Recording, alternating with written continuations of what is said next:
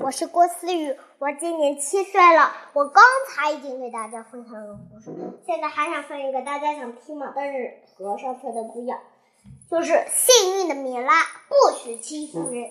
那这个故事一定有很有趣，我们一起来听听吧。在学校里，大卫看起来在干嘛呀？他捂着拳头在欺负小白兔，米拉赶紧说：“打人啦！打人啦！快来人啊！”米米拉把一旁的小雪兔拉在了老师的面前。小雪兔对老师说：“大卫又欺负小雪兔了。”米拉说：“一旁哭着的小雪兔。”驯鹿老师说：“大卫，过来，我们玩一个游戏吧。”哈哈，大卫也尝尝打的滋味儿。我不愿意别人打。大卫苦恼地说：“你看，作为游戏，你就知道打人的心情是多么糟糕呀。”好，让我们重玩一个游戏。每个小朋友的手里都要抱一个喜欢的玩具。小大。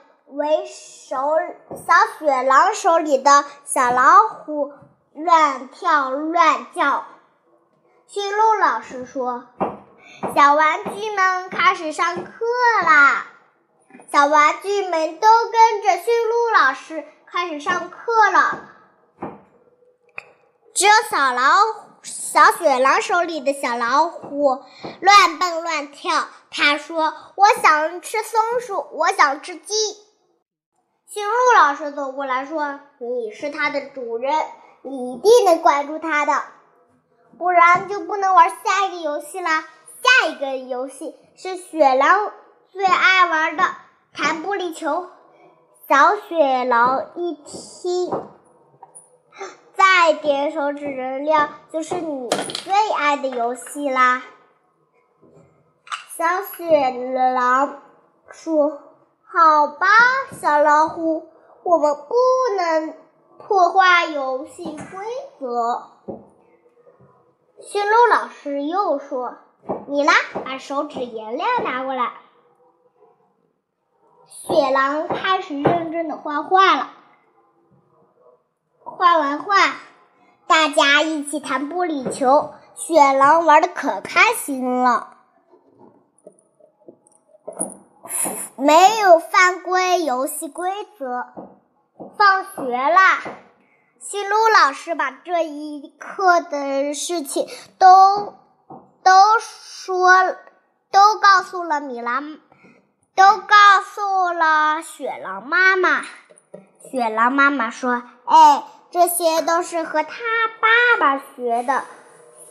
小大伟不听话，爸爸也会逗揍他。”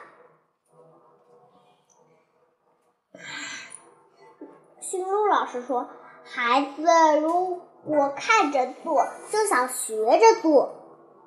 你告诉爸爸，要和孩子商量，不要打孩子。”回到家，雪狼爸爸和小雪狼一起玩雪橇，哈哈，看看谁滑得快。雪狼爸爸说：“他不让自己的生气在控制住自己。”雪狼妈妈和小雪狼下棋，小雪狼知道，如果犯规游戏，游戏就不那么好玩了。